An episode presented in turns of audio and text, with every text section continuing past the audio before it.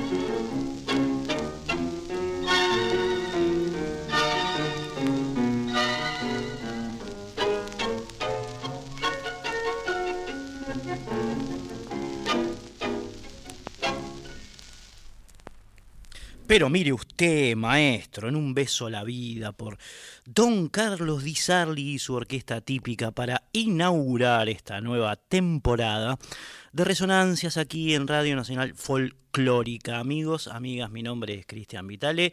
Vamos a estar como el año pasado en vivo, por supuesto, todos los sábados a las cero, viernes a la medianoche, acompañándolos eh, en este largo camino por la historia de la música popular argentina que hemos eh, iniciado allá lejos en el tiempo. Les dije, este es el décimo año que estamos aquí en, Radio Nacional Folclórica, así que agradecer eh, la confianza eh, depositada en nosotros por Mavi Díaz, por la Dire, por Juan Sixto, por todos los que tienen, digamos, este algún tipo de decisión importante en esta radio, habernos tenido en cuenta nuevamente.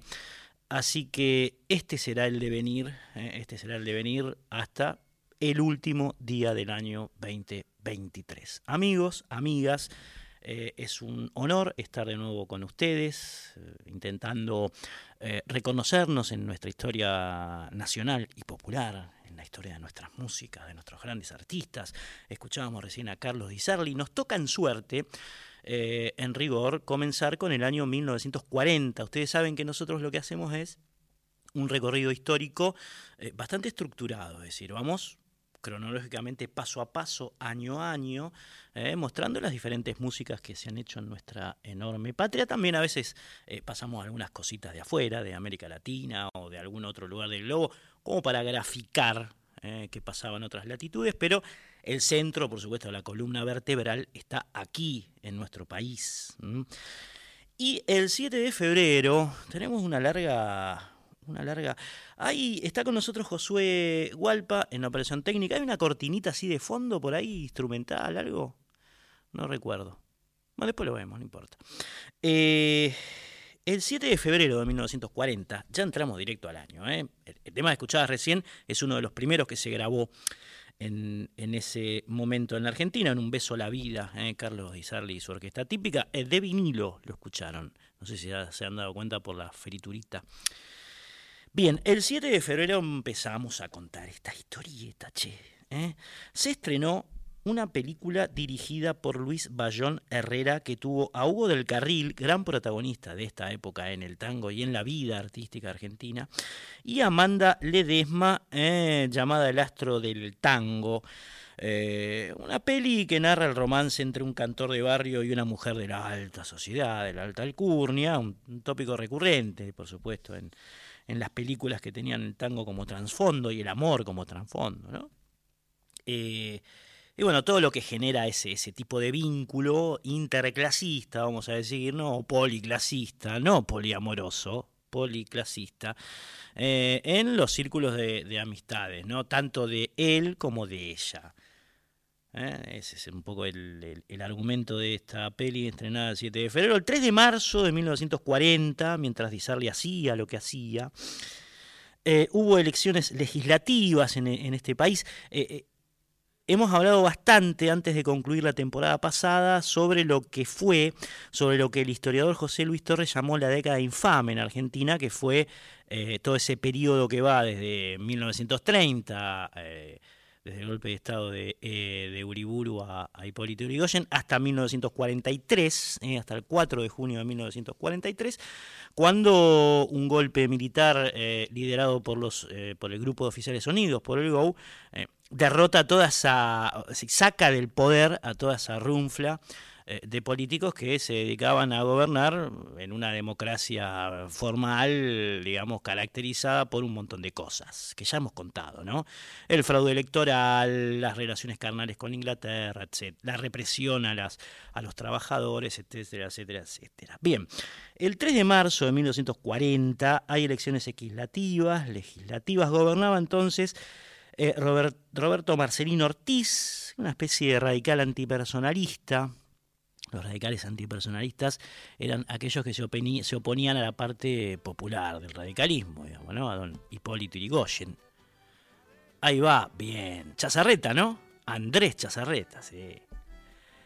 Ah, sube, un poquitito, a ver, yo sube. Ahí, bien, bien.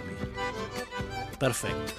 Bien, eh, Ortiz era parte de la alianza conservadora, como les decíamos, que gobernaba al país por entonces. Eh, específicamente desde 1932 se llamó la concordancia esto. No quiero volver sobre temas viejos, ya hemos hablado de esta, situación política. Se dice que Ortiz quería terminar un poco con el fraude electoral. Algunos dicen eso, digamos, no, no está tan, tan claro. Hay diferentes corrientes historiográficas. Eh, pero mucho no pasó en los hechos, digamos, quedó en una declamación o en una intención. De hecho, eh, seguía habiendo fraude y, ganaban los que, los que se elegían a dedos desde el, Poder Real.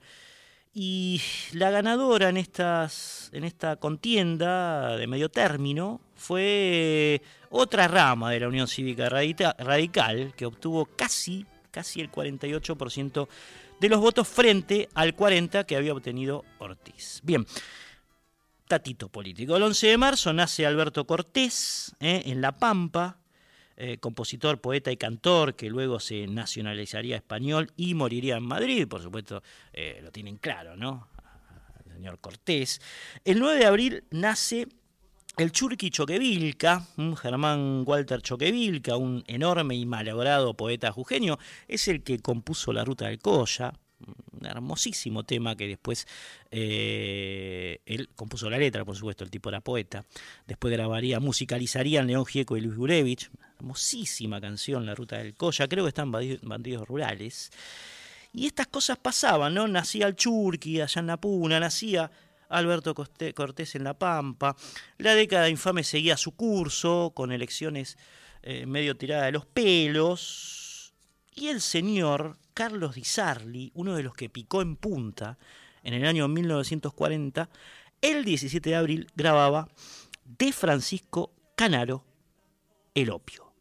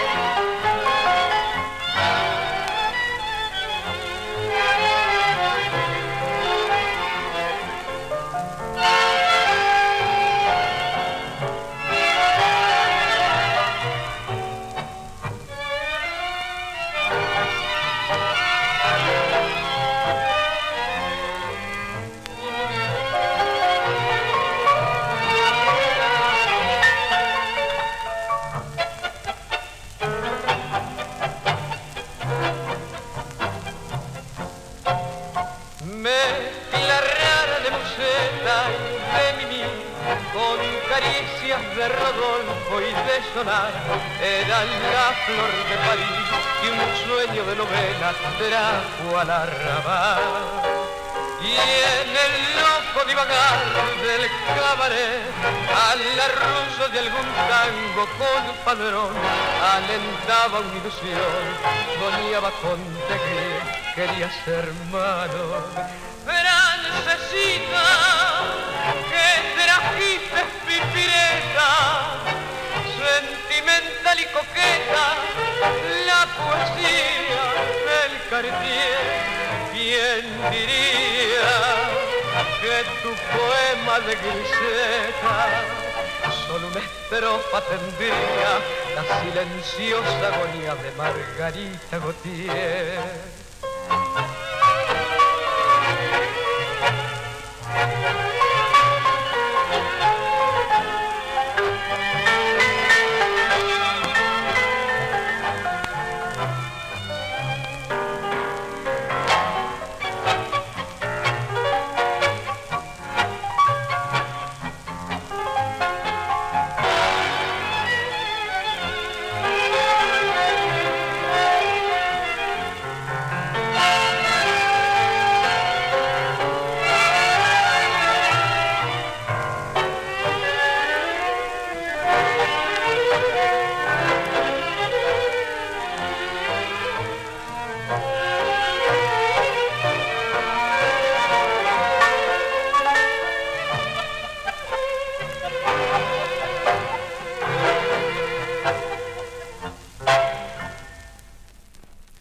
Una pena sacarlo. E, el opio parece que es el que, lo que se fumó el conductor, porque el tema este que acaba de sonar recién es Griseta, por supuesto, es un clásico. ¿eh? Eh, ahí un, tema con, los surcos, pero bueno, era una pena sacar a Griseta, que también fue grabada en este año. Después vamos a contar esta historia eh, de la versión que grabó Di pero claro, el que habíamos anunciado era el opio, y el opio, ese que hay que escuchar ahora, ¿no, Josué? Sí, Ahí va. Estamos en el 49990987, reitero, 49990987 es el contestador. Ustedes pueden llamar y hablar 30 segundos por allí. O si no, el WhatsApp 11 3109 5896. ¿Está el opio? Bien, el opio de los pueblos. Dale.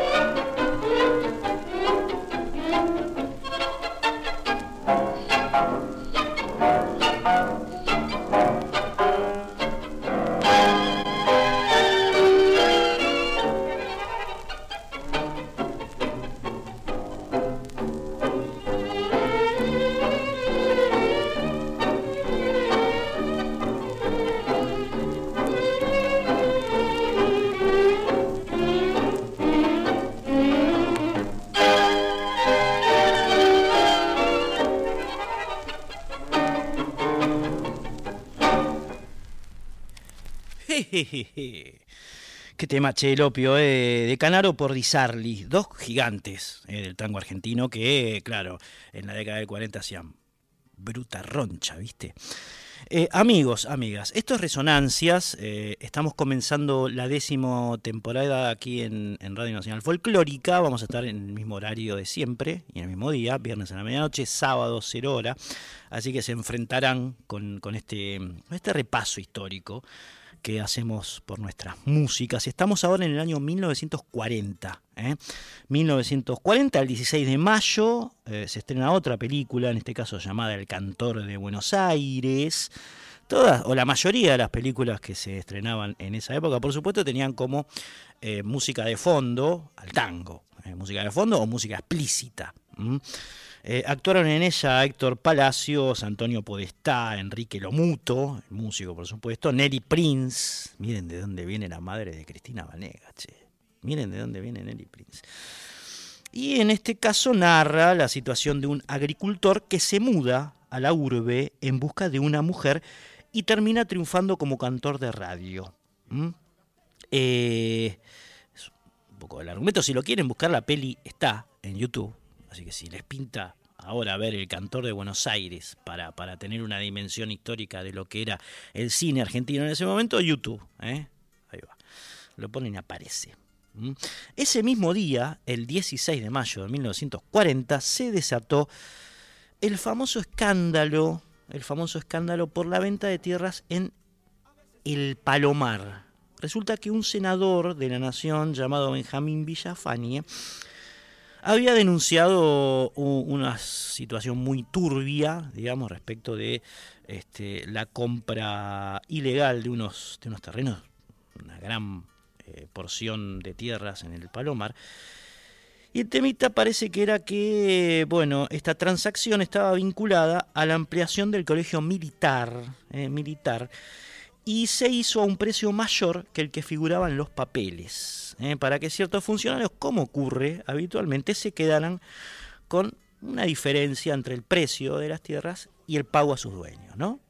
Le estaban robando al pueblo, para decirlo en términos, eh, en términos más simples. El, el escándalo fue tal que motivó la renuncia del mismísimo Ortiz, eh, decíamos el presidente de la nación en ese momento, en el año 1940, que supuestamente, supuestamente, entre varias comillas, había llegado para sanear las cosas en el país.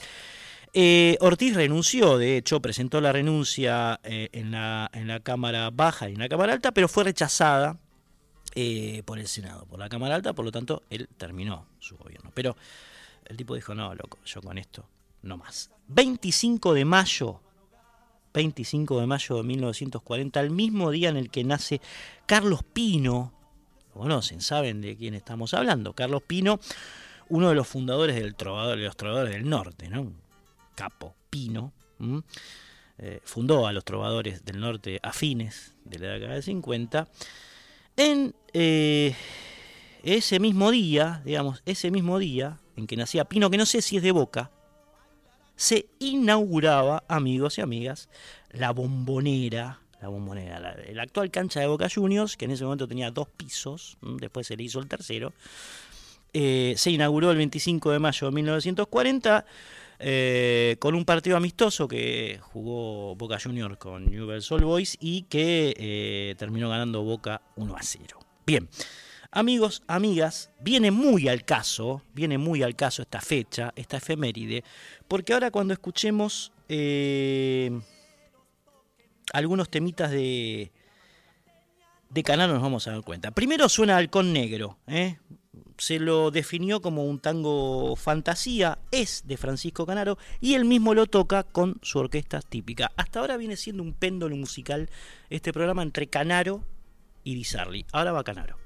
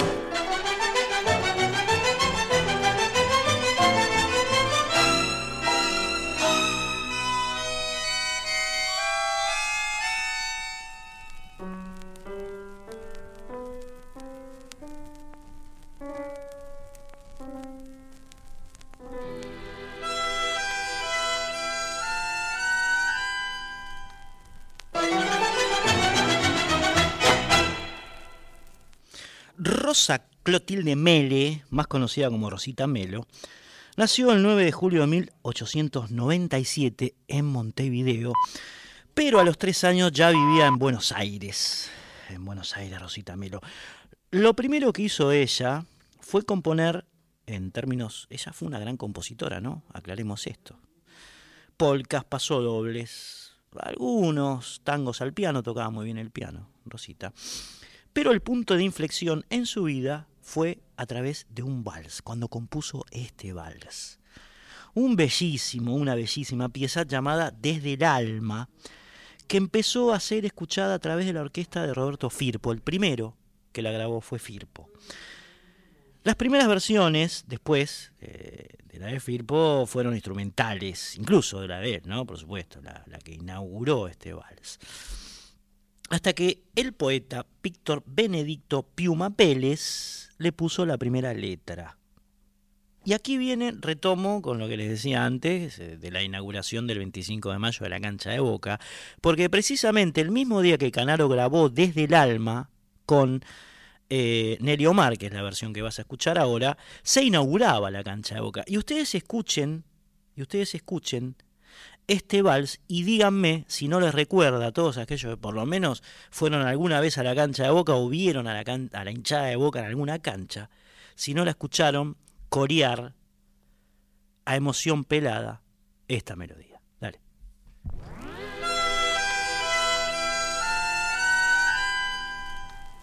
tanto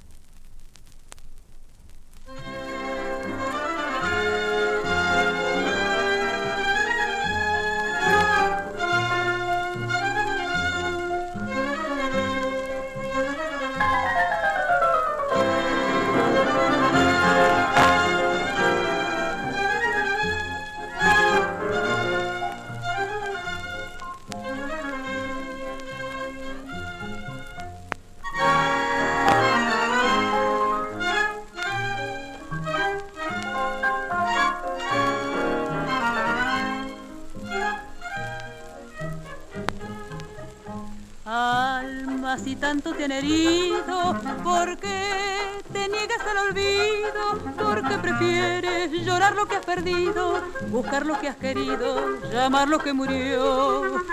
Vives inútilmente triste y sé que nunca mereciste pagar con pena la culpa de ser buena, tan buena como fuiste por amor fue lo que empezó una vez, lo que después dejó de ser, lo que al final, por culpa de un error, fue noche amarga del corazón.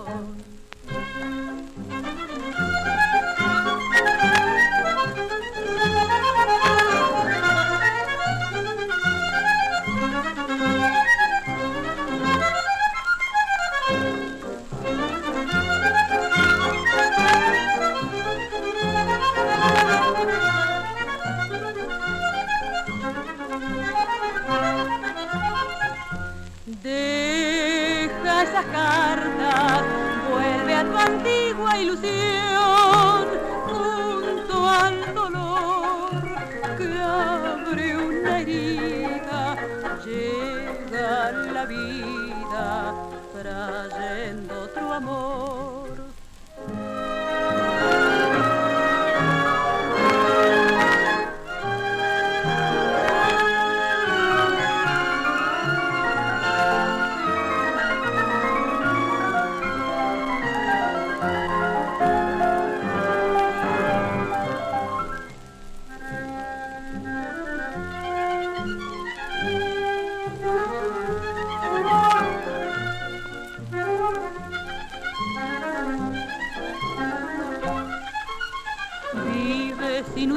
Triste y sé que nunca mereciste pagar con pena la culpa de ser buena, tan buena como fuiste por amor. Eriza la piel escuchar esto, no solamente por Neri Omar y Francisco Canalo, sino también por la hinchada de boca en la cancha, ¿no? 60.000 personas coreando esto es impresionante. Es impresionante. ¿Mm? Bien, amigos, estamos en, Radio Nacional Folclórica, esto es Resonancia, mi nombre es Cristian Vitale, eh, estamos con Josué Gualpa en la operación técnica, el contestador es el 49990987, si es que alguno o alguna tiene ganas de llamar, 49990987, estamos recorriendo musicalmente el año 1940, eh, Di Sarli, Canaro, eh, Nelly, bueno, iban a sonar por supuesto muchos más eh, representantes de la música argentina de ese momento. El WhatsApp es el 11 3109 5896, reitero, 11 3109 5896, es para escribir, eh, para mandar un mensajito de texto, si es que así lo creen conveniente. Bien, decíamos que este, este programa, por supuesto, tiene su pasadizo central eh, en la música argentina, en nuestra música, en nuestros eh, artistas, pero a veces eh, pegamos un girito para ver qué pasaba en otras partes. ¿no? Y por ejemplo, en el año 1940, ya el blues en Estados Unidos era una música que tenía una fuerte impronta, por supuesto, popular. ¿no? Sería una de las músicas que después confluirían en, las músicas, digamos, folclóricas en muchos países. El blues ha sido como una raíz muy fuerte, digamos, ¿no? Ese que, hacían los negros a orillas del Mississippi, ¿no? Led Belly, Big Bill Bronzy, después Robert Johnson, ¿no? Como compilador de todos estos pioneros. Y en 1940 un tipo que grabó mucho fue, que también es, es, es, es de los que primero grabaron, ¿no? Por lo menos en forma profesional fue Sleepy John Histis, que ya Josué está poniendo algún que otro temita. Ponele, ponele el 2. A ver, Josué. Hall, House Blues. ¿Sí? ¿Estamos? Quiere, quiere, quiere, pero no quiere. ¿no? Sleepy John Histis, que fue quizás junto a Robert Johnson, eh, digamos, uno de los bluseros. Eh, ahí está, ahí, ahí, ahí lo escuchan, ¿no? 1940. Puh uno de los luceros, les decía, más importantes de ese, de ese periodo. ¿Mm? Blues, Sleepy John Histis, 1940, 4 de junio de 1940, para ser más exactos.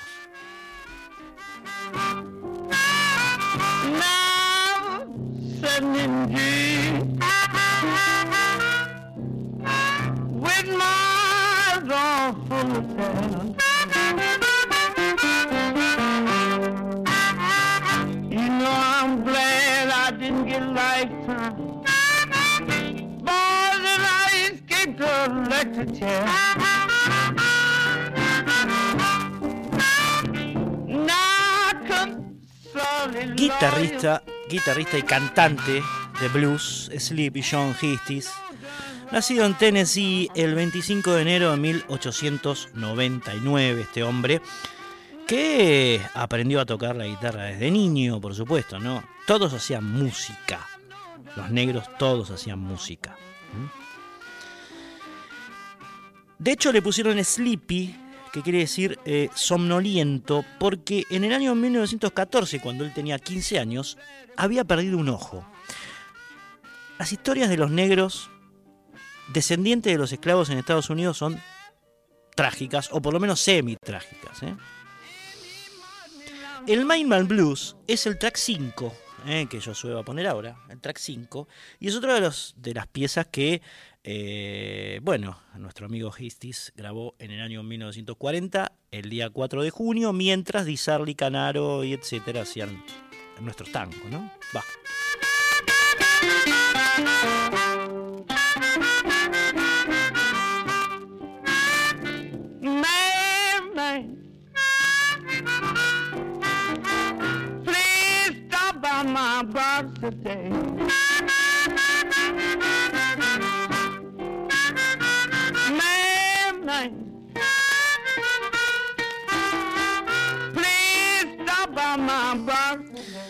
En 1919, Sleepy John Histis armó su propia banda, su primera banda. Eh, luego armó un dúo con el armonicista Hemi Nixon. A mí me gusta más decirle armoniquista que armonicista, ¿eh? pero bueno, es lo mismo. Se puede decir armonicista o armoniquista.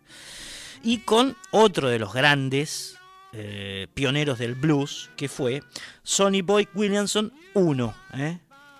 1. ¿eh? Sonny Boy Williamson 1, que en realidad se llamaba John Lee Williamson.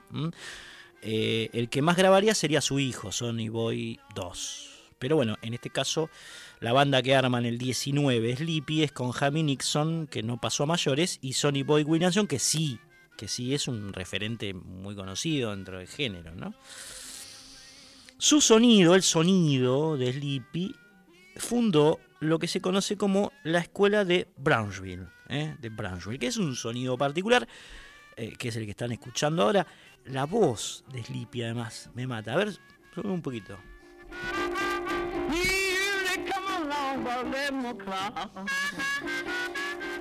Esa voz aguda. Y, además cálida, como, como tierna, ¿no?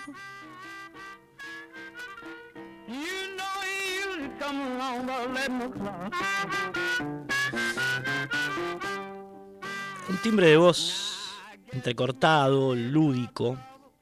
Fue uno de los padres del blues de Chicago, además, ¿no?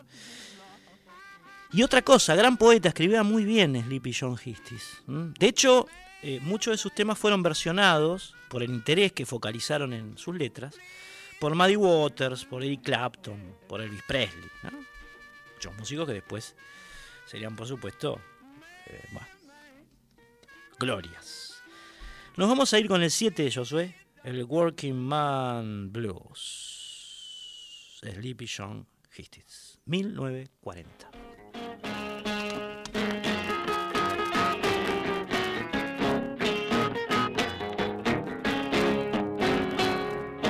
spent all my 1940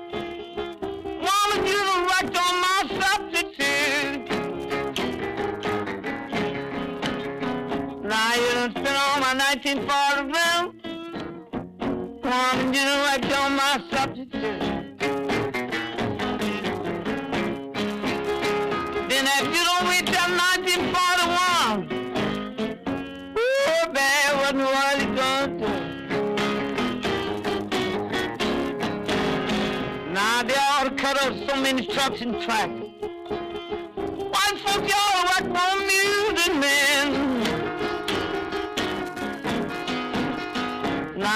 cuddles from insulting trials. Why took you all like my music man? Tell him. Then you know that would make wow. Oh boy, money gets sick again. Now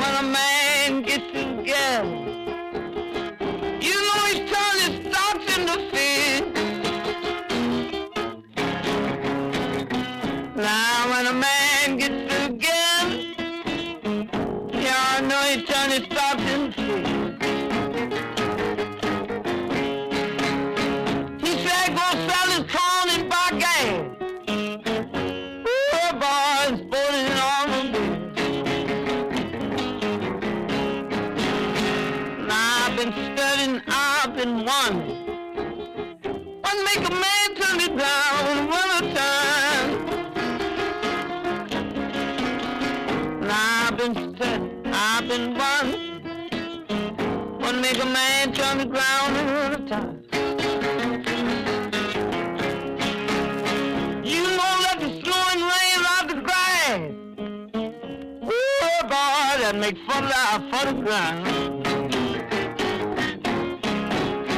Now the government getting us schooling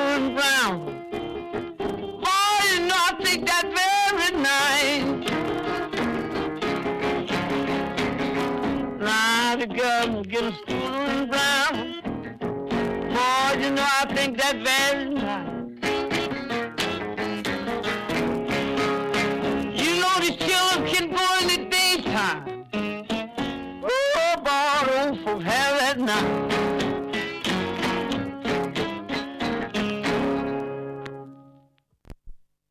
Ahí teníamos entonces un pequeño repaso por eh, la vida artística musical de Sleepy John Histis, este negro nacido en Tennessee eh, en el último año del siglo pasado, que nos sirvió para ilustrar de alguna manera lo que pasaba en otros lares del, orbe ¿eh?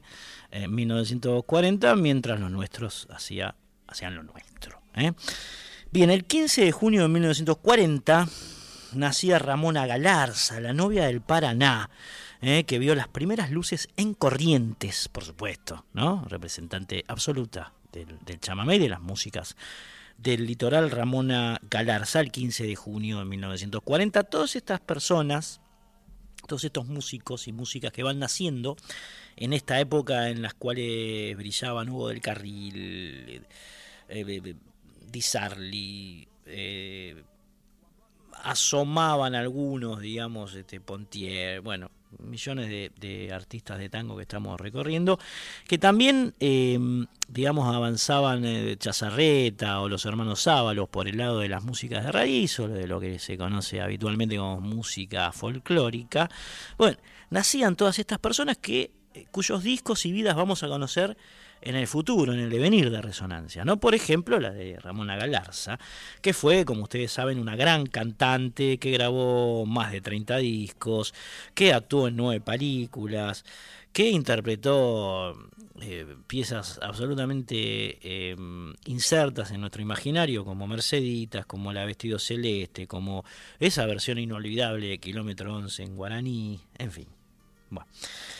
Ramona Galarza. Arturo de Basi, péndulo, tango folclore, eh, Mesopotamia, capital, ciudad. Eh, fue un músico y compositor nacido en Buenos Aires en abril de 1890. Un tipo que comenzó tocando el clarinete en la banda callejera que tenía su padre y que terminó componiendo algunos de los tangos eh, de enorme factura de la década del 40, ¿eh? además de dedicarse al teatro. Así pentulaba entre el tango, entre la música y el teatro. Bien, el 19 de junio de 1940, Di Sarli grabó uno de esos tangos que había compuesto Arturo de Bassi, llamado El Incendio.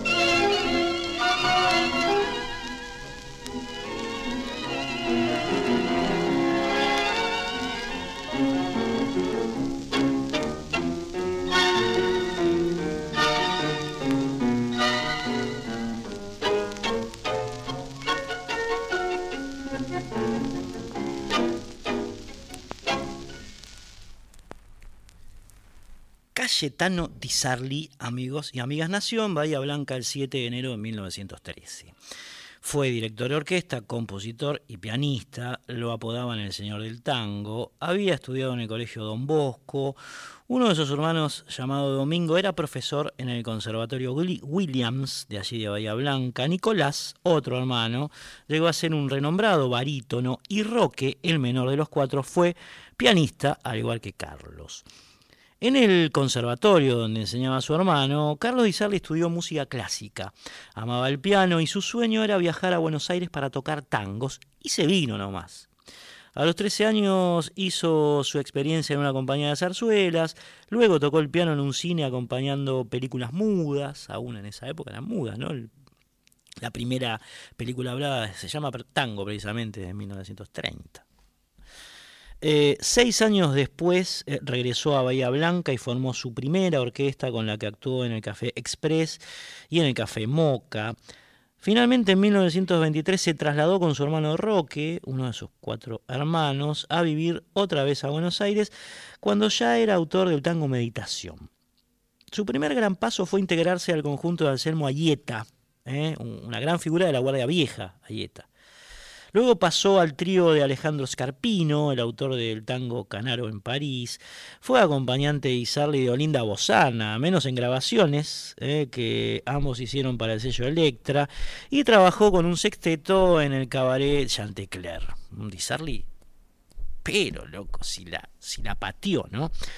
Hasta que se incorporó en el año 1926 a la orquesta de otro grande eh, como Osvaldo Fresedo, a quien Di Sarli le dedicaría su tango Milonguero Viejo en el año 1927, cuando precisamente debutó con su propio conjunto. Después de toda esta vuelta, estamos contando, Di Sarli tiene su propia agrupación.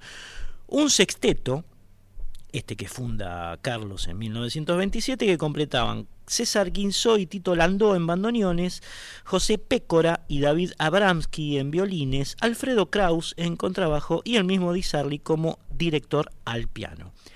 Con este conjunto grabó para RCA Víctor con los cantores Santiago Devin, Ernesto Famá, Ernesto Famá, uno de los estribillistas más notorios de la época, y Fernando Díaz. Otro dato es que Di Sarli usaba anteojos negros todo el tiempo a causa de un accidente que había tenido a los 13 años, algo que no entendían aquí en Buenos Aires al punto que, como le pasó en el café Germinal, no lo dejaban actuar. Esto le pasaba. Dicen que por ello volvió a Bahía Blanca, Di Sarli, cuando ya había hecho parte de su trayecto aquí, luego pasó por Rosario y retornó una vez más por tercera vez a Buenos Aires, dicen que la tercera es la vencida, para reincorporarse a su quinteto que había seguido tocando pese a su ausencia. E, la agrupación que formó Di Sarli en Buenos Aires eh, siguió tocando con su eh, ausencia, digamos. A fines de 1938 finalmente reorganizó su orquesta y en enero del 39 debutó en Radio El Mundo, que estaba aquí en esta casa, en esta dirección. Esto de la Radio El Mundo. Aquí debutó Di Sarli en enero del 39 con su orquesta. Qué loco, ¿no? Y nosotros sentados aquí. Eh, luego grabó para la Víctor nuevamente, convirtió a su orquesta en una de las grandes animadoras de los bailes de carnaval y de las milongas. Y su estilo, bueno, eh, distante tanto de la Guardia Vieja como de la revolución que muchos llamaban de Cariana, eh, se transformó en algo altamente original. Era el estilo de Sarli. ¿eh? Era en un extremo los revolucionarios de Decaro, que después pasarían al piazolismo, si se quiere, por otro los de la Guardia Vieja, que pasarían a formar, eh, bueno, eh, los, guardianes de la tradición durante los 40 y los 50, y los disarlianos. En su mundo no había solos de instrumentos, la fila de bandoneones cantaba por momentos la melodía, pero tenía un papel esencial, esencialmente perdón, rítmico y milonguero que hacía eh, de él un, compositor o un director de orquesta absolutamente singular. Y si no escuchemos eh, esta pieza de Atilio Lombardi llamada El Jaguar, eh, que fue grabada el 5 de agosto de 1940, y ahí sí nos vamos a dar claramente cuenta de lo que estamos diciendo. Meta.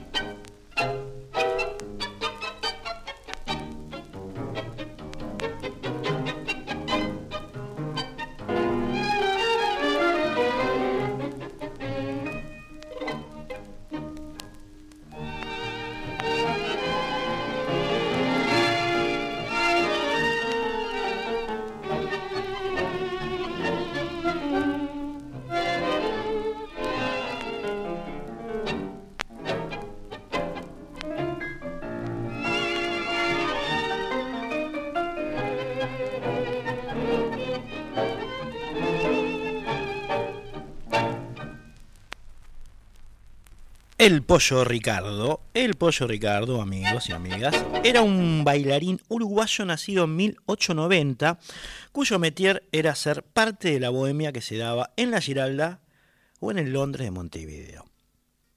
Su nombre de pila era Ricardo Scandroglio y el tango en su homenaje fue escrito en el año 1911 en el año 1911.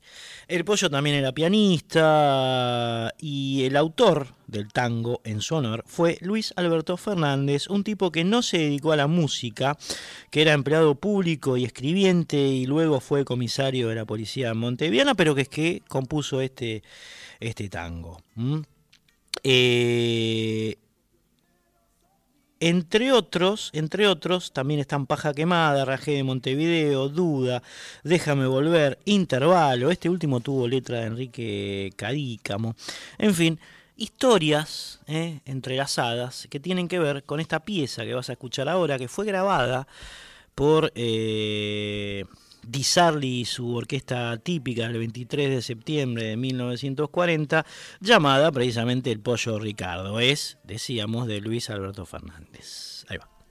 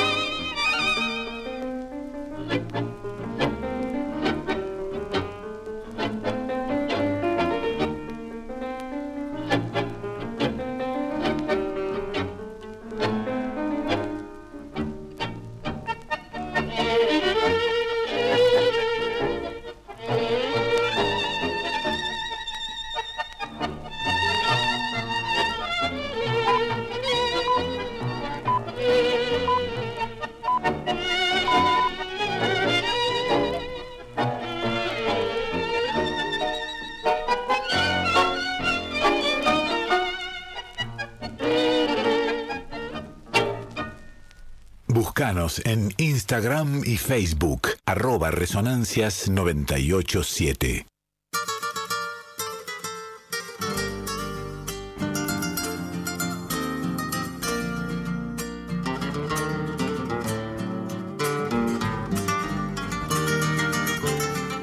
Entre los nacimientos del año 1940 también se produjo el de Amelita Baltar. Ella nació el 29 de septiembre de ese año, cantora, por supuesto mimada por Astor Piazzolla durante un buen tiempo de, su trayecto, además de haber sido su mujer. Eh, Piazzolla eligió para cantar la operita María de Buenos Aires, la versión femenina de Balada para un Loco, en fin. Amenita Baltar, que también, por supuesto, cuando sea grande y empiece a cantar, va a estar en nuestro programa. ¿eh? Pero ahora estaban haciendo, en 1940. Yuyeta, amigos y amigas, eh, es un famoso tango compuesto por el gran Cobian en el año 1920. Cobian lo pensó como un tango de salón para piano, un instrumental. Estamos hablando de un instrumental inspirado en Martín Álzaga Unzue, más conocido como Macoco. El famoso Yuyeta, el personaje de Yuyeta, es este tal Alzaga Unzue que parece que reunía todas las condiciones para ser identificado como tal. En esa época también se le decía petimetre a este personaje, petimetre, eh, en lunfardo, por supuesto, que era algo así como un señorito deportista, millonario, seductor, en fin, ¿no? Mm, tipo eh, que se daba todos los gustos, pues podía además el Yuyeta este, ¿no? Ya el nombre te lo dice todo, Alza Gonzue. Alza Gonzue. Bien, la primera grabación instrumental de Yuyeta se remonta al año 1923, la grabó precisamente el sexteto de Gobián. 11 años después, eh, Cadícamo, que sería su otro par, su alter ego, eh, su otro yo, le puso una letra. Che, pobre Yuyeta, tu triunfo de ayer hoy es la causa de tu padecer. Pobre Yuyeta, tu triunfo de ayer, hoy es la causa de tu padecer, lo mató.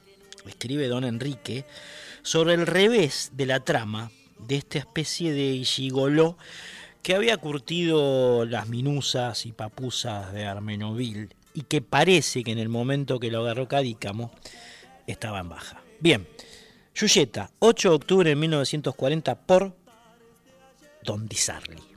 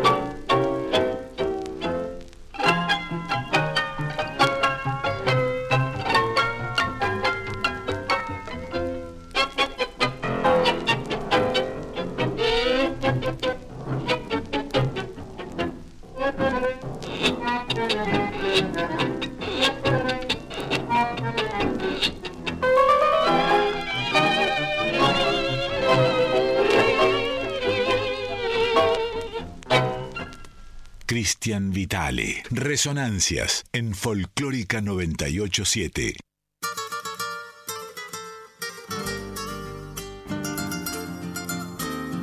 Muy bien, muy bien, muy bien, amigos y amigas y amigas. Estábamos escuchando recién Yuyeta.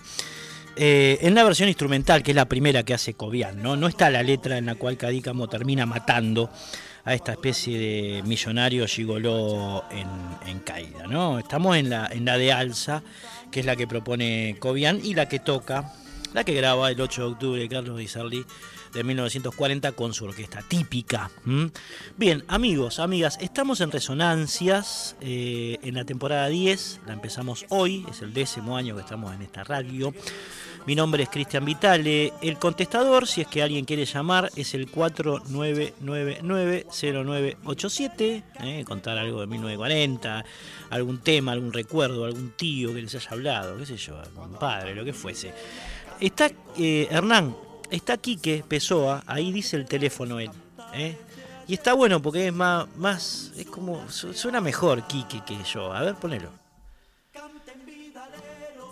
Comunicate con Resonancias al 4999 0987. Ahí, ahí, suena mejor, ¿no? Vamos a decirlo. Y el WhatsApp es el 11 3109 5896 si es que quieren escribir un mensajito de texto. 11 3109 5896. Bien.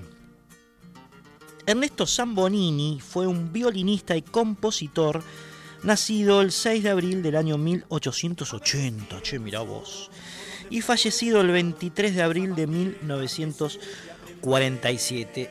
Un señor que, eh, entre otras cosas, fue parte de un trío con nada más y nada menos que Eduardo Arolas, otro de los representantes de la Guardia Vieja, y Rafael Tuegols. Y también eh, integró este hombre la orquesta de Roberto Firpo, eh, la del Tano Genaro, eh, que nada más y nada menos tenía a Juan Carlos Cobian al piano y muchas otras. Un violinista que antecedió a Bardaro como el violinista de grandes orquestas o de grandes conjuntos, San Bonini. El violinista, el violinista era poco querido por Canaro. ¿eh? Canaro lo consideraba un borracho, mira vos, un borracho que cuando tomaba se tornaba impertinente y provocador al extremo. A la mierda, che, era un violinista punk, Zambonini. Por lo demás, por lo demás, fue uno de los creadores del compás canyengue, desde el violín, hecho desde el violín, compás canyengue desde el violín y también quien compuso esta pieza que vas a escuchar ahora y que tocaba varias veces cada vez que empinaba la copa. San Bonini, el violinista punk de la orquesta de Roberto Firpo. ¿eh? Eh, la pieza que vamos a escuchar es La Clavada. Les pido un segundito nomás eh, con un bermucito y esto que está sonando y ya les digo.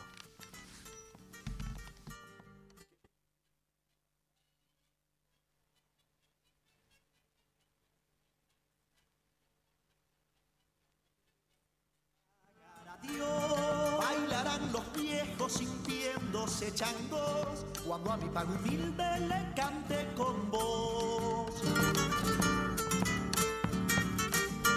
Cuando a mi pago humilde le cante con vos. Zambita que traes cantares de ayer, sembrando dulzuras de arpa. Canten vidaleros, toquen violineros, que la mano gasteña no se irá escapar. Canten vidaleros, toquen violineros, que la mano gasteña no se ha ido a escapar.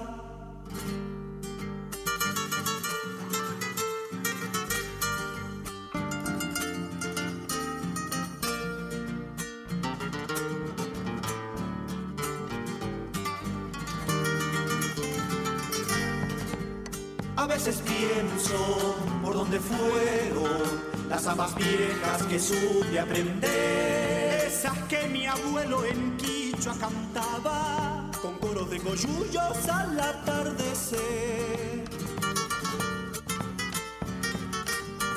Con coros de coyullos al atardecer. Si en los senderos mi luz se apaga no creas tierra que no hay de Bien, bien. Es un poco de folclore para los que extrañaban el género. Che, que falta, eh, falta un poco de tiempo para que llegue. Pero, eh, un pequeño problemita técnico en la bandeja, pero ya está. A nosotros nos encanta escuchar los temas en vinilo, en los vinilos. Eh, muchos de ellos se rematerizaron en la década del 60, en fin, ¿no? Pero son los, son los tomados de los masters de la RCA Victor, de las grandes compañías, digamos, este, de la, de la Odeon, de, que los grabaron. Entonces queremos escuchar eso. Bien, eh, espero que retengan la historia de, de Zambonini, el genial violinista borracho de, la década, de las décadas del 10 y del 20, porque él fue el autor de esta pieza que vas a escuchar ahora con un poco más de fritura que los otros temas, pero va. Eh, la clavada, la clavada por la orquesta de Juan D'Arienzo, eh, la típica de D'Arienzo, a quien ya empezaremos también a difundir aquí en Resonancia. Va, la clavada.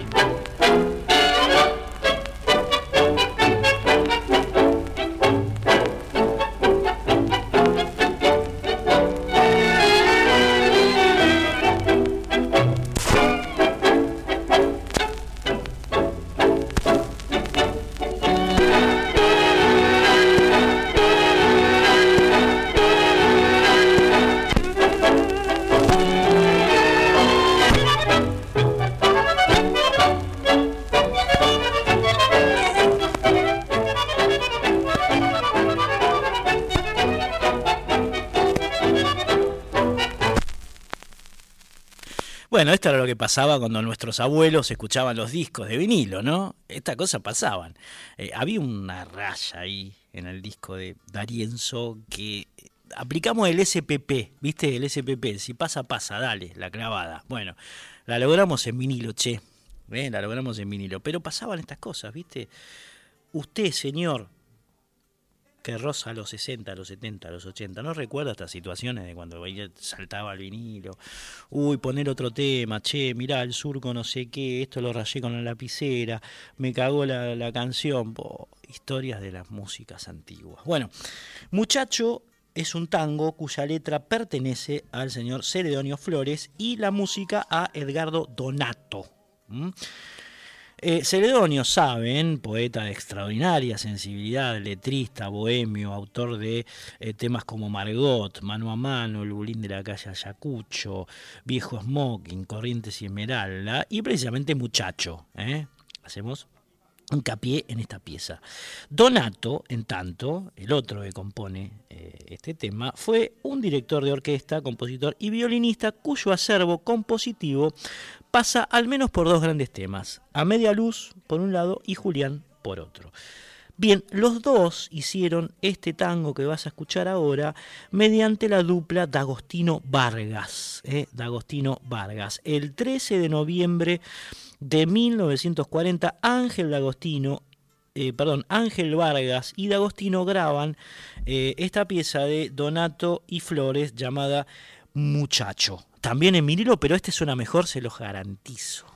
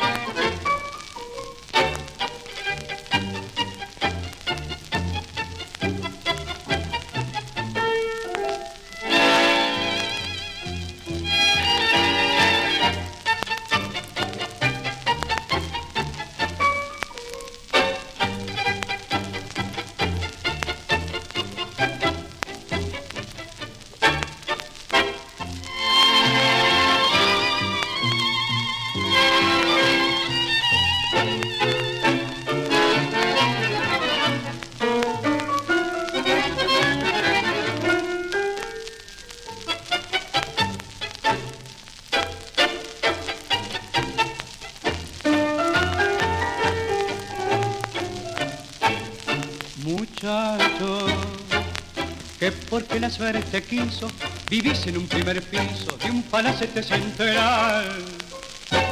Que para vicios y placeres, para farras y mujeres, dispones de un capital.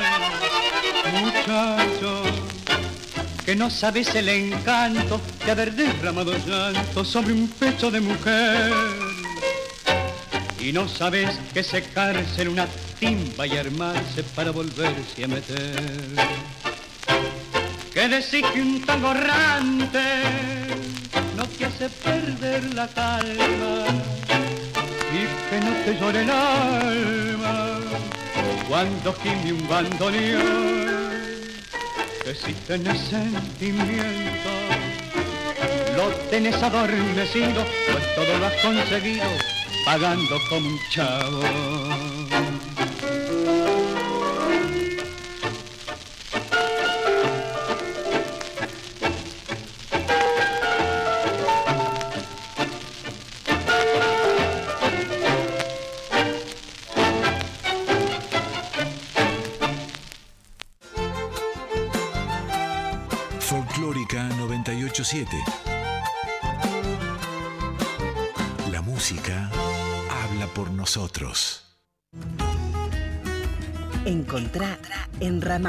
El programa del Chango Espasiuk, todos los sábados a las 9 o en los podcasts de Radio Nacional. www.radionacional.com.ar Los idiomas, espejos de identidades. Huille. Así se dice gracias en guaraní. Folclórica 987. Cristian Vitale. Resonancias en Folclórica 987.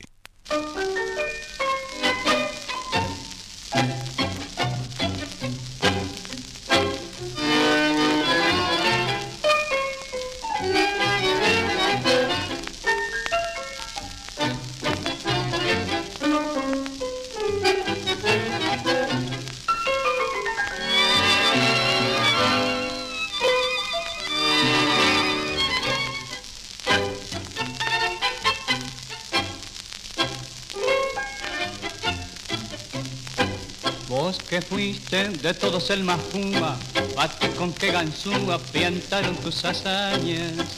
Por tu ausencia en las borracherías, cambio la estantería, el gusto de las cañas. Compadrito de aquellos tiempos, soy el tango hecho un lamento. Corro parejo con tu pintón, sufro tu misma emoción. Vos fuiste el rey del bailongo, en lo de Laura y la vasca. Había que ver las churrascas, como soñaban tras uso. Al sabaqueda murmullo, tu taconear, compadre, que era como flor de suyo, te embrujaba el corazón.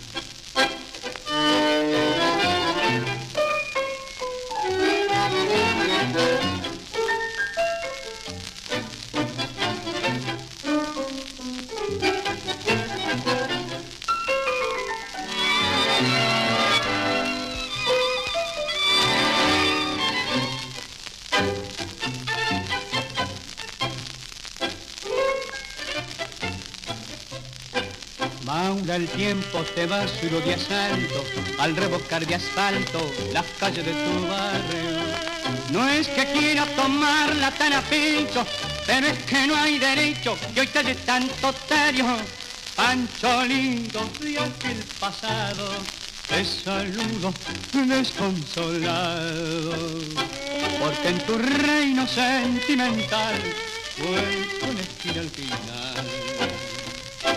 Vos fuiste el rey del bailongo, en lo de Laura y la vasca. Había que ver las churrascas, como soñaban tras tus Al tabaquera murmullo, tu taconear, compadre, que era como flor de suyo, que embrujaba el corazón. En Folclórica 987, Resonancias por Cristian Vitale. Esa voz que escuchabas es la de Ángel Vargas, por supuesto, que un cantor de aquellos eh, de la década del 40, la década de la edad de oro, el tango. Ya estamos entrando en la edad de oro. Bien, eh, la canción que escuchaban, la que escuchaban recién, la compusieron Mafia, Piana y Batisterra entre los tres y la interpretaban, como les indiqué antes de que aparezcan los temas, D'Agostino y Vargas. Bien, eh, vamos concluyendo con el año 1940, no sin antes recordar que el 14 de noviembre de ese año nació una de las figuras principales de la difusión del folclore argentino, a quien habría que hacerle no uno, sino un millón de homenajes, el señor Marcelo Simón, eh, que fue director de esta radio, fundador de esta radio. Eh, un, personaje extraordinario. ¿eh? El 14 de noviembre de 1940 nació él, a quien le mandamos un enorme abrazo. Bien, eh, 29 de noviembre de ese mismo año se grabó esta pieza que vas a escuchar ahora, llamada Nobleza de Arrabal. ¿eh? Nobleza de Arrabal, una composición clásica del tango que lo hizo Francisco Canaro y como varios, varias de sus piezas grabó el señor Di Sarli, a quien, hoy tuvimos de padre, hijo, sobrino y todo lo que se les ocurra. Terminamos la recorrida por 1940 entonces con el señor eh, Di Sarli retratando a Canaro a través de Nobleza de Arrabal.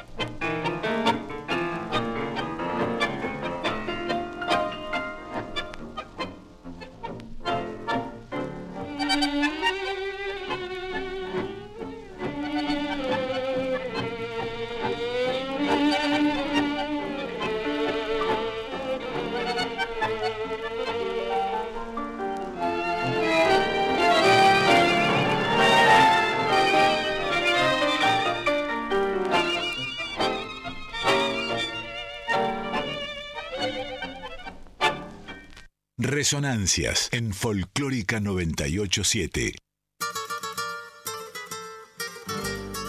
Bien, bien, como decíamos, acabamos de terminar con el año 1940, la recorrida musical eh, y con pinceladas históricas de ese año que trascendió de esta manera, sintéticamente, por supuesto. Eh, se lo transmitimos eh, con los compositores, las músicas, las piezas que, que escucharon a lo largo de todo este programa.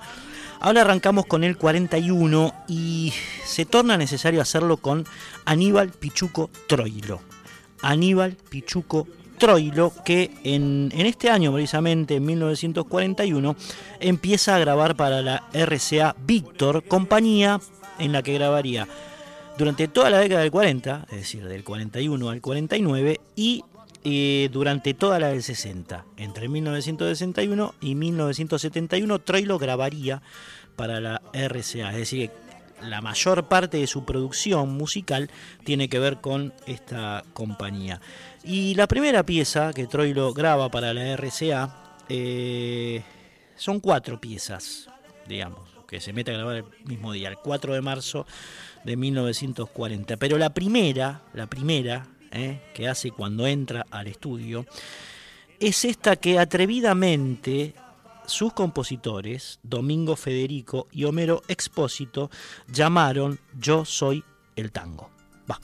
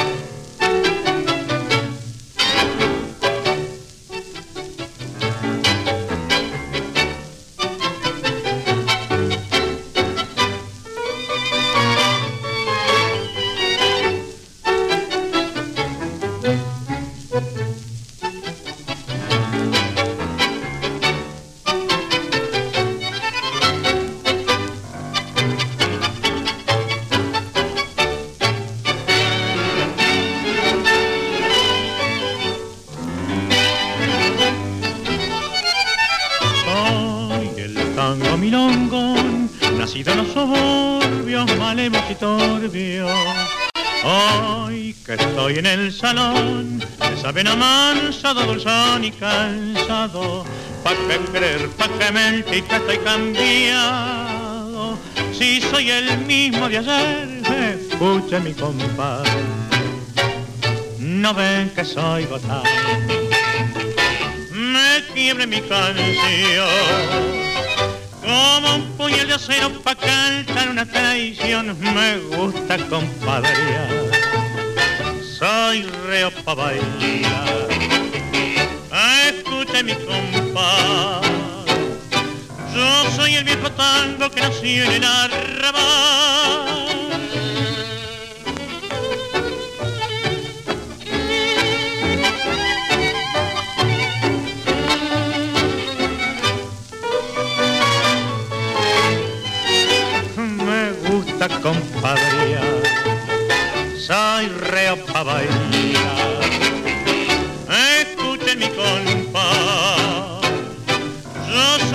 Tango que nació en el arrabal.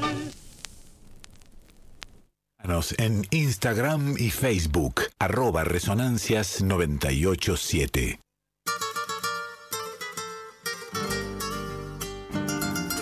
Impresionante esta interpretación de Yo Soy el Tango, eh, Aníbal Pichuco Troilo de su orquesta, eh, de Domingo Federico y Homero Expósito. La voz que escuchaban es, por supuesto, la de Mario Fiorentino. Eh, Fiore, el Tano Fiore, un cantor impresionante, por supuesto, eh, por supuesto, como, todos estos personajes que estamos recorriendo, en este caso 4 de marzo de 1940 para la RSA Víctor, y bueno, Troilo debutando así, debutando así y con otro clásico que vamos a estar escuchando ahora, que es eh, una milonga, Mano Brava, Mano Brava de Manuel Buzón y Enrique Cadícamo. Esta, esta milongaza que graba Troilo, che. Dale, ese mismo día fue, ¿eh? Después terminan Yo soy el tango y empiezan con Mano Brava, dale.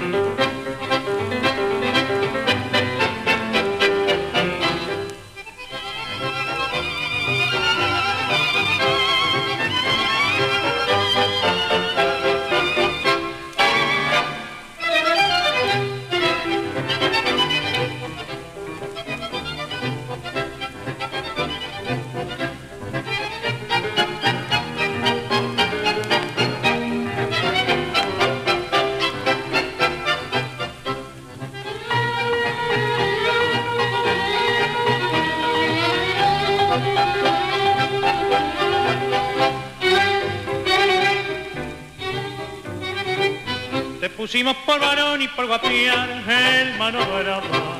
Y hoy ese apodo te vengo a reclamar. Porque nunca más has vuelto al barrio que che mano brava. Soy tu padrino que te viene a hablar, soy el ayer.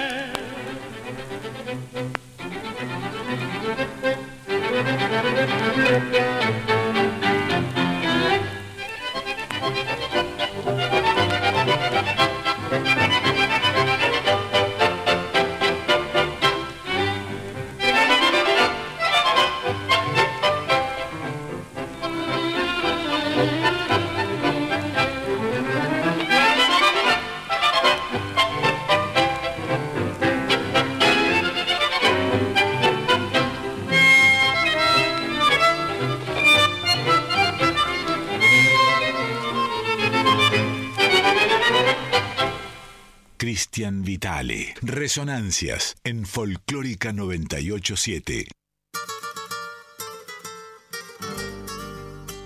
Ahí escuchaban la voz de Francisco Fiorentino de, Fiore, otra vez el, el cantor de la orquesta de, de Aníbal Pichuco Troilo en aquellos primeros eh, meses del año 1941, en la cual eh, Pichuco con su orquesta empezaba a grabar para la compañía RCA y es el vinilo que tenemos aquí eh, escuchando para ustedes y para empezar a recorrer, por supuesto, ese año 1941 que seguiremos el próximo, el próximo viernes. Toda esta gente, ¿no?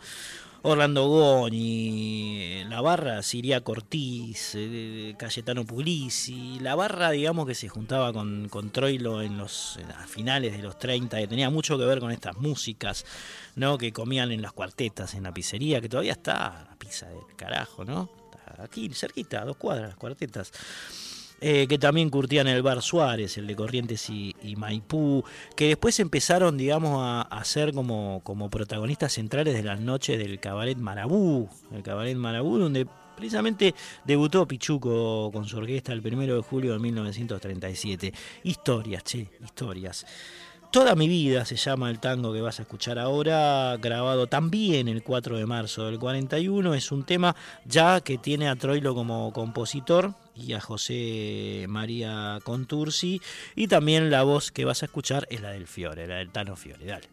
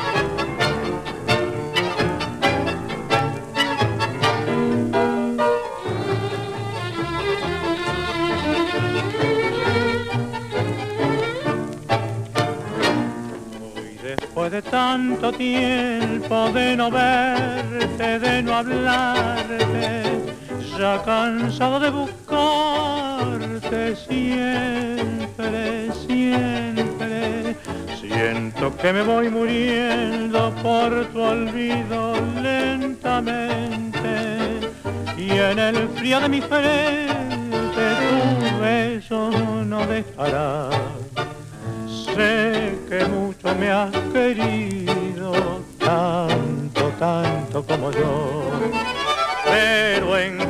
yo he sufrido mucho, mucho más que vos. No sé por qué te perdí, tampoco sé cuánto fue, pero a tu lado dejé toda mi vida. Y es que estás lejos de mí y has conseguido olvidar, soy un pasaje de tu vida, nada más.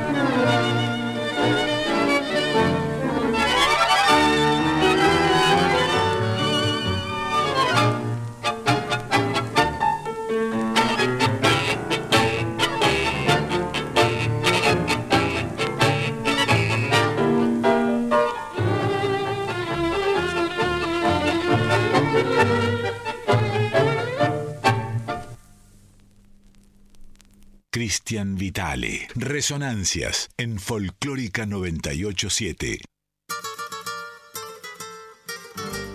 De la orquesta que estás escuchando, la primera de Troilo, eh, que, que, nace a fines de la década del 30, formaba parte el mismísimo Astor Pantaleón Piazzolla, eh, el joven marplatense que a los 17 años se alistó en orquesta en reemplazo de Toto Rodríguez, que se había enfermado en la línea de bandoneones y que, bueno, eh, permaneció en ella, tocaban en Radio Splendid, en el Café Germinal, donde solía parar Piazzolla, ¿no? Eh, y donde se encontraba con todos estos músicos, en el Parque Romano de las Heras y la Finur, en el Tibidabo, en el Palermo Palace, en fin, eran, eran los lugares donde esta orquesta que estás escuchando tocaba a principios de los 40 y tenía precisamente en Piazzolla a uno de los eh, de sus principales músicos, ¿no? Eh, la conformaban, la digo, la digo, todos, eh, todos los que tocaban en lo que estás escuchando.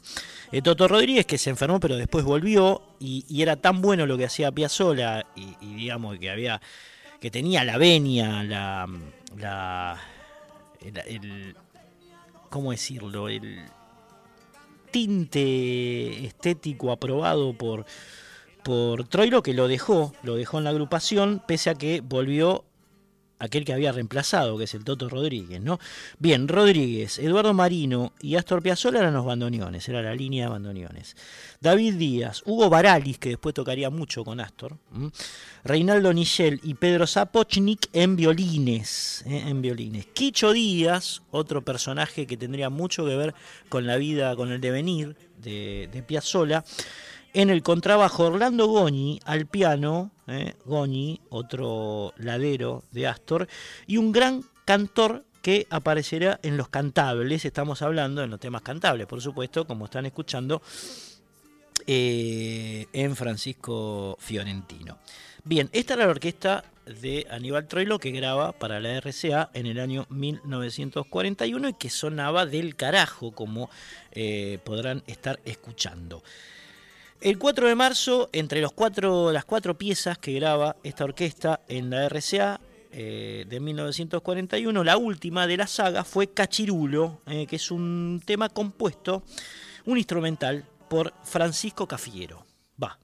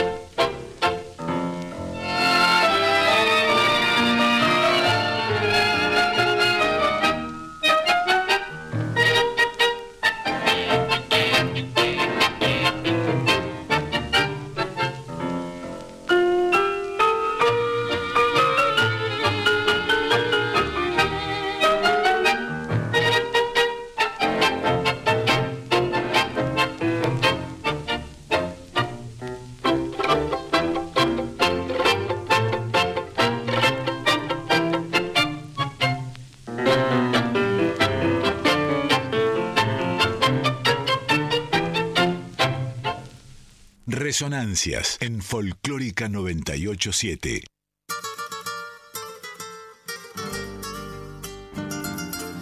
Rodríguez, Marino, Piazzola, Díaz, Barali, Richel, Zapochnik, Quicho Díaz, Orlando Goñi, Fiorentino, eh, ejecución a la parrilla, como se le decía en ese momento, eh, es decir, sin arreglos instrumentales, intervenciones frecuentes y emotivas de Aníbal Pichuco Trollo eh, y su bandoneón solista.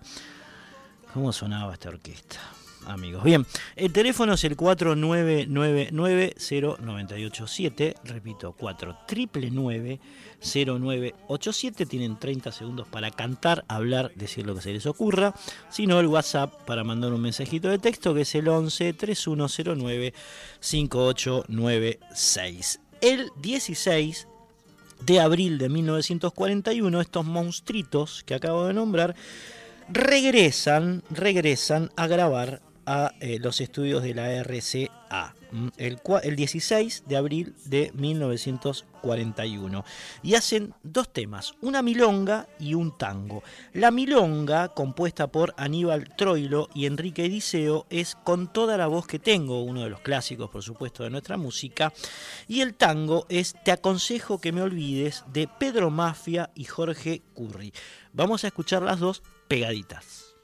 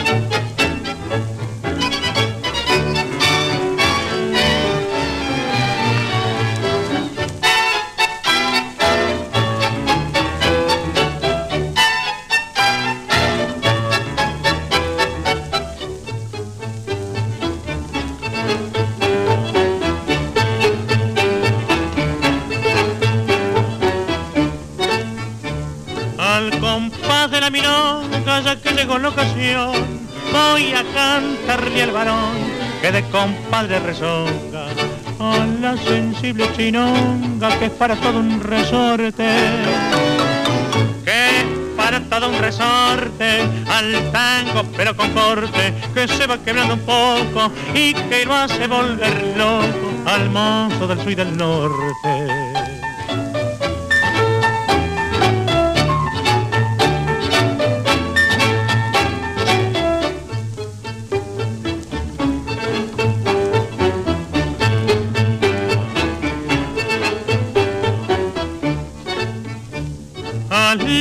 casita compadre que le dé el sol de arrabal al vestido de percal y al chisme de la comadre, al besito de la madre que le da el hijo bandido.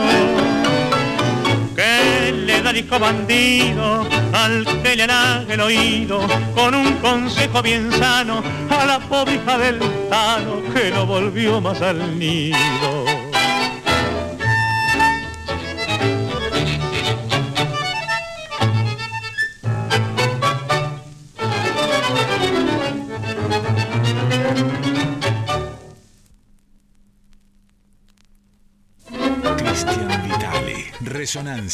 En Folclórica 987.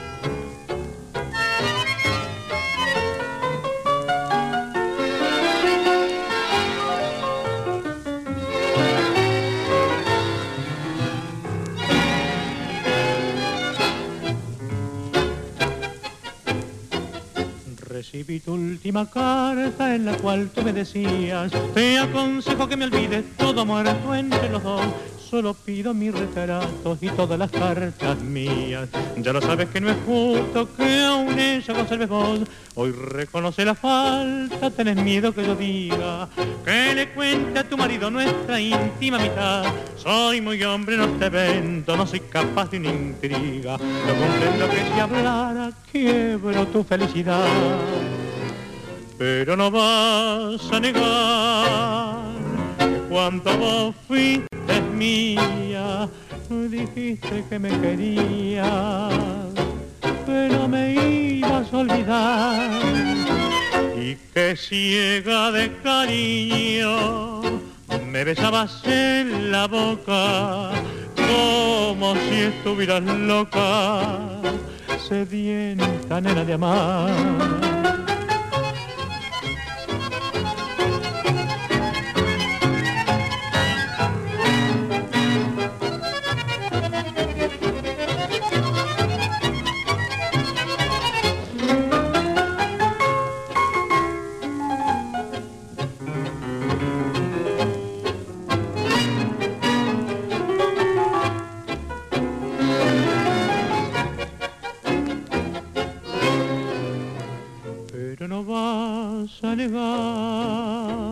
Que cuando vos fuiste mía, dijiste que me querías, que no me ibas a olvidar.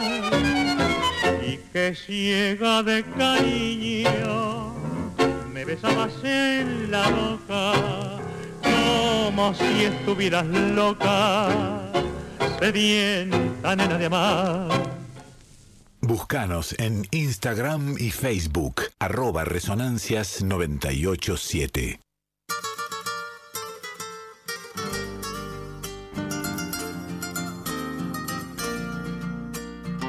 Están, están faltando 10 minutos para que se hagan las 2 de la mañana, que es la hora en la cual termina este programa, que es Resonancias. Así que nos vamos a ir despidiendo tranquilamente. ¿eh? Nos van a tener hasta fin de año en este horario, como les decía, recorriendo historias de nuestras músicas cronológicamente, arrancamos con la década del 40, hoy repasamos casi todo el año 1940. Eh, y partecita, una partecita nada más, la que tiene que ver con Aníbal Pichuco Troilo del 41, con su producción para la RCA. Así que bueno, espero haya sido de su agrado este recorrido histórico. Nos volveremos a encontrar entonces el próximo viernes a la medianoche, sábado a las 0 horas. Un agradecimiento enorme para nuestros operadores. Josué Hualpa estuvo en la primera hora, Hernán Ríos en la, en la segunda, impecable el laburo de ambos. Así que, bueno, nos vamos despidiendo. Lo único que hicimos fue dar, dar digamos, vuelta el, el vinilo. Del lado 1 pasamos al lado 2 y nos vamos a despedir, nos vamos a despedir con las dos piezas que Aníbal Troilo y su orquesta grabaron el 25 de mayo de 1941. El 25 de mayo de 1941, la primera fue Tabernero, eh, un tango de Fausto Frontera, eh, Costa Olivieri y Miguel Cafre, así arranca el, lado 2. Y Pájaro Ciego, un tango también de Antonio Bonavena, apellido ilustre, y Lito Vallardo. Eh. Los dos, los dos eh, arrancan con la faz B, vamos a decirlo de otra manera. También se le decía faz B o cara B, digamos, ¿no? De este vinilo que nos ayudó a finalizar eh, con el programa de hoy. Eh, el primer tema es instrumental, Tabernero. El segundo lo cantan a dúo, a dos voces, Amadeo Mandarino, que eventualmente también cantaba en la orquesta de Troilo, y por supuesto el Tano Fiorentino. Bien, amigos y amigas, eh, nos reencontramos entonces el próximo viernes a la medianoche aquí en Radio Nacional Folclórica. Adiós.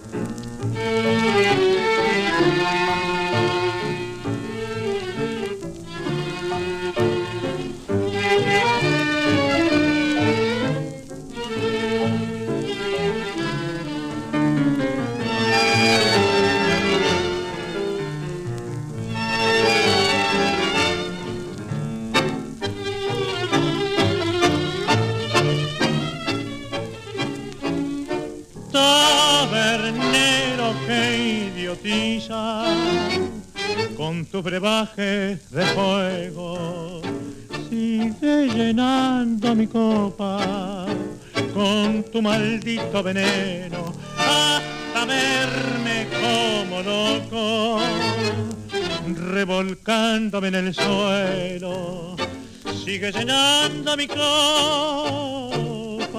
buen amigo tabernero. Cuando me veas borracho, canturriendo un tango obsceno, y entre blasfemias y risas, armar camorra los ebrios. No me arrojes a la calle, buen amigo tabernero. Que me embriago con tu maldito veneno.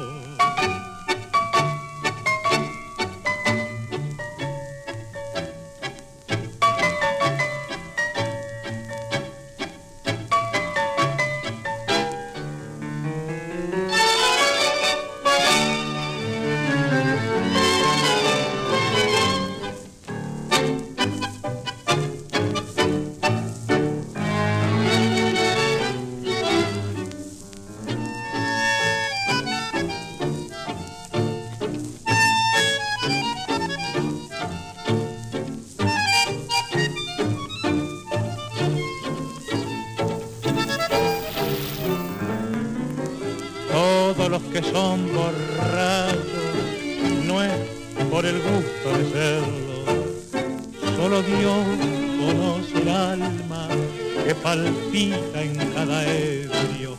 Sigue con mi copa, que ya no tengo